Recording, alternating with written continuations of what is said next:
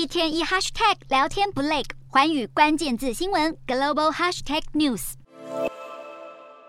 才刚迈入新的一年，日本首相岸田就特别忙碌。岸田扛下了今年 G7 主席国的职责，预计要在半个月内出访各个成员国，为五月的 G7 广岛峰会做好准备。今年的峰会预定邀请 G20 主席印度跟东南亚国协主席印尼。为了深入研讨乌俄情势，日方也计划要再度以视讯方式请乌克兰总统泽伦斯基一起参与。乌俄战场上一度传出动用核武，让岸田几次关切。不过，对日方而言，现在更迫切的核武威胁恐怕就在自家门前。根据读卖新闻消息，日本跟南韩政府正在协商，要共享即时雷达情报，才能更快速地追踪到北韩射出的飞弹。目前的可能方案是透过驻日美军跟驻南韩美军的系统来进行第三方连接。如果成功实施，就能提升日方拦截飞弹跟向民众发出警报的能力。